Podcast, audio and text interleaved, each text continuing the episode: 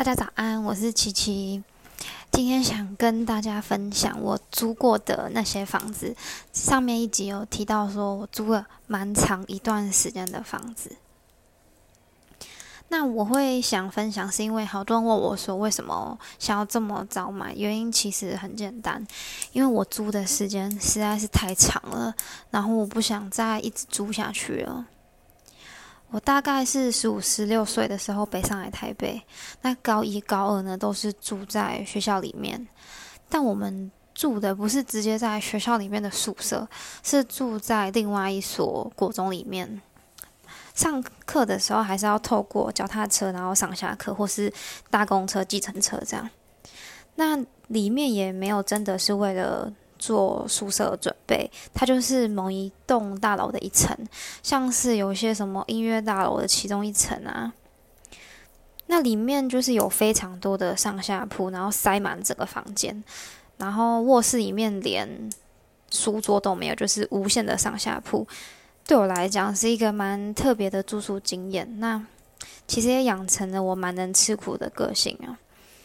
后来高三的时候，我就自己搬出去住了，因为那个时候还没有满十八岁，我就租了人生第一间房间，是一个雅房。因为还没满十八岁，其实是不能租给我的，因为没有经过监护人的同意。但是因为他们想赚钱，所以还是让我住进去，一个月是四千元。我高中的时候就有自己在打工，然后。他那个公寓在三楼还是四楼？反正它有一个超长的楼梯，然后是直通三楼跟四楼，感觉也没踩稳。你摔倒的话会直接通到一楼。现在想起来还真的蛮诡异的。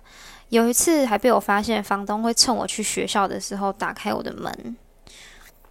为什么我会知道？就是有一次我朋友来找我，就先让他去我房间等我。然后他就跟我讲说，房东有把门打开，但是我还特别锁起来了。然后他还特别拿钥匙把它打开。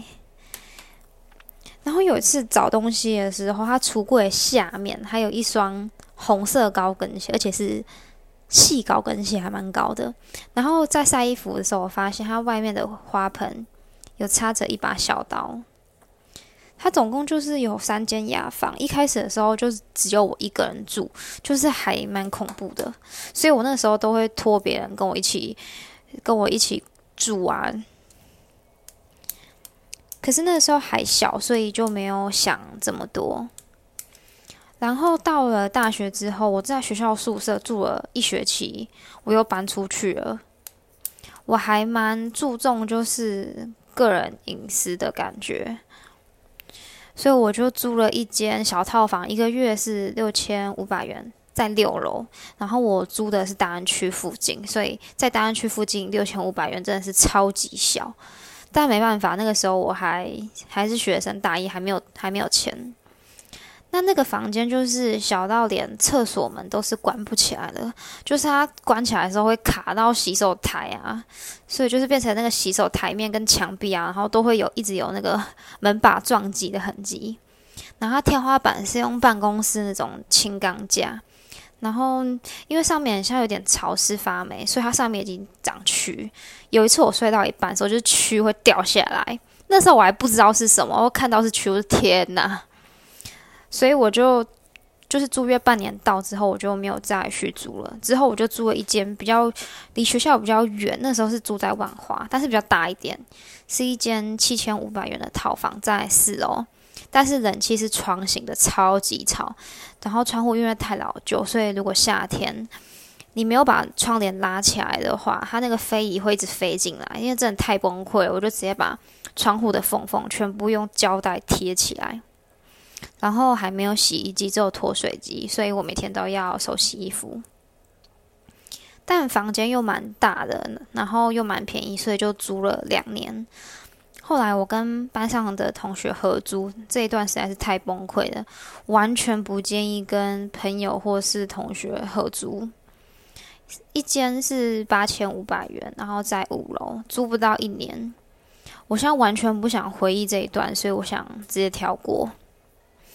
那毕业之后有赚钱，就租了一间套房，一个月是一万元，在三楼，洗衣机是够用的，然后还要嗯，外面的话就是还要稍微清扫一下。但是因为洗衣机是共用的，有一次我发现我的洗衣袋整袋不见但这间是我租过，算是比较好，它重新装潢过，但也是最贵的。然后后来又在板桥的顶家租了我最后一间租屋。那这个时候我大概是出社会一年，租的是一间顶家八千五的套房，在五楼。那它有自己的洗衣机，然后房间也是重新用过，蛮干净的。因为是顶家，所以就也还蛮大的。但是顶家的同时，它的屋顶下雨天非常吵，因为下面是铁皮。那夏天的话非常热，冬天超冷，只有十五度。因为电费一度五块，所以我也没有另外买什么暖炉、小太阳之类的。住了大概一年多，就搬到现在这个地方。但现在这个地方不是住的。